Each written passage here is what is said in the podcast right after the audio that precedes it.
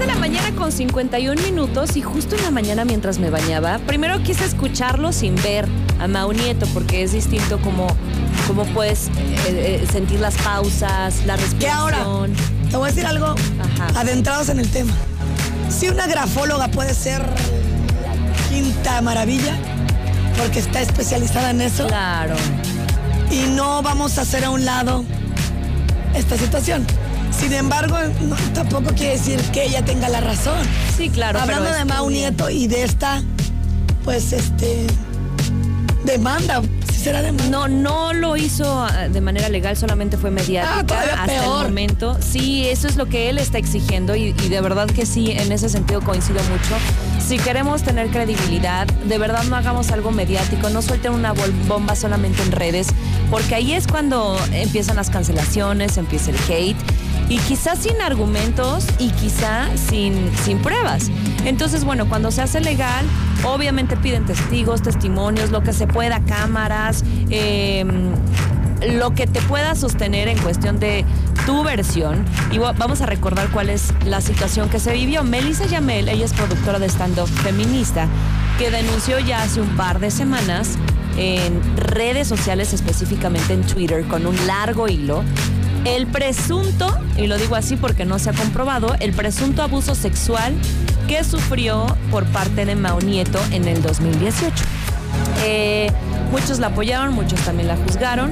Pero bueno, lo que hace ahora el comediante ya había sacado un comunicado, pero ahora fue un video en donde pide eso, que se tomen acciones legales en caso de que estén señalando este tipo de situaciones que son muy delicadas. Poli, tú y yo siempre lo decimos. Sí, claro. No que brochas, no más venir a decir él Sí, o ella. Sí, sí, sí.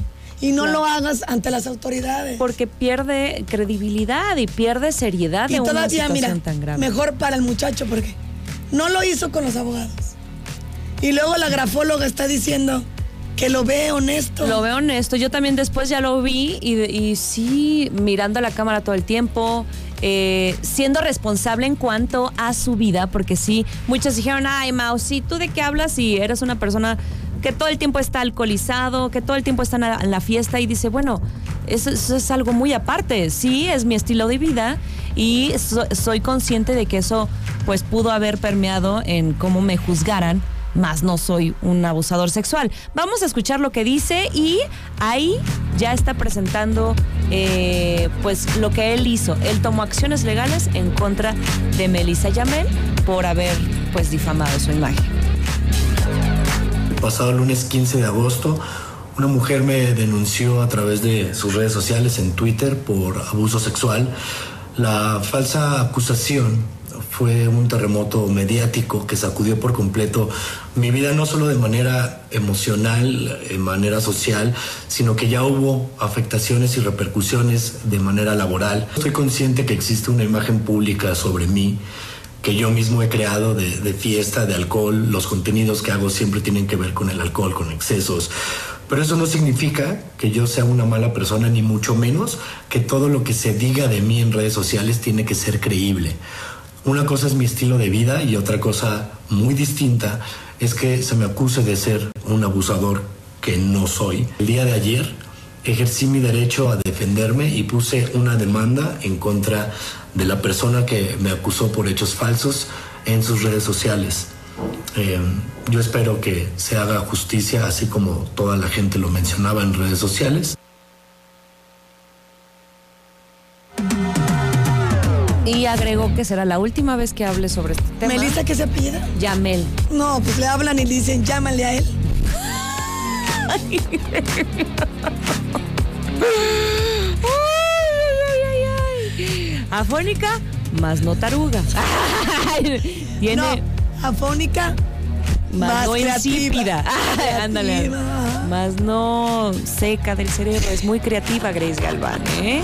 Y con eso se va compensando el bonito Ay, programa. Pues miren, muchos mensajes de apoyo. Estoy viendo, por ejemplo, Alex Fernández, también estando pero, le pone, admiro mucho tu temple y te mando cariño querido. También Chumel Torres le escribe, te quiero amigo, verás que todo se va a resolver, aquí ando cerca siempre. Eh, bueno, y así varios, tanto del medio del stand-up, comediantes, etcétera.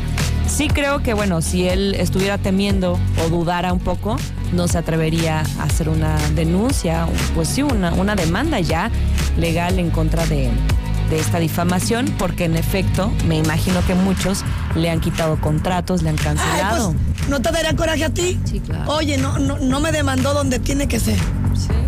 Y pues te da y aún así me están cancelando. Eso es lo que. Sí, es un dilema fuerte, Mira, delicado. Mau, yo no sé si tú seas culpable o no, pero ojalá que esta niña se anime y se esclarezca en. Claro, claro. Pero por otro lado, Mau. ay, sí. Ah, Mau, ¿me Mau, escuchas? ¿Estás ahí? Sí hay justicia divina. Sí, yo también. Y sí creo en el karma. ¿No creen en el karma los que han hecho un chorro de cosas y les da miedo pensar en ella? Pero si te vas por la libre y tranquilo y sereno, Por la libre. Oigan, vamos a subir el video de la grafóloga eh, para que usted lo vea. Es un análisis respecto a este video que grabó Mau Nieto. 10 con 57. Esto va a ser en las guajolotas, en el Facebook de las guajolotas, el video. Vámonos con música. ¿No les pasa a ustedes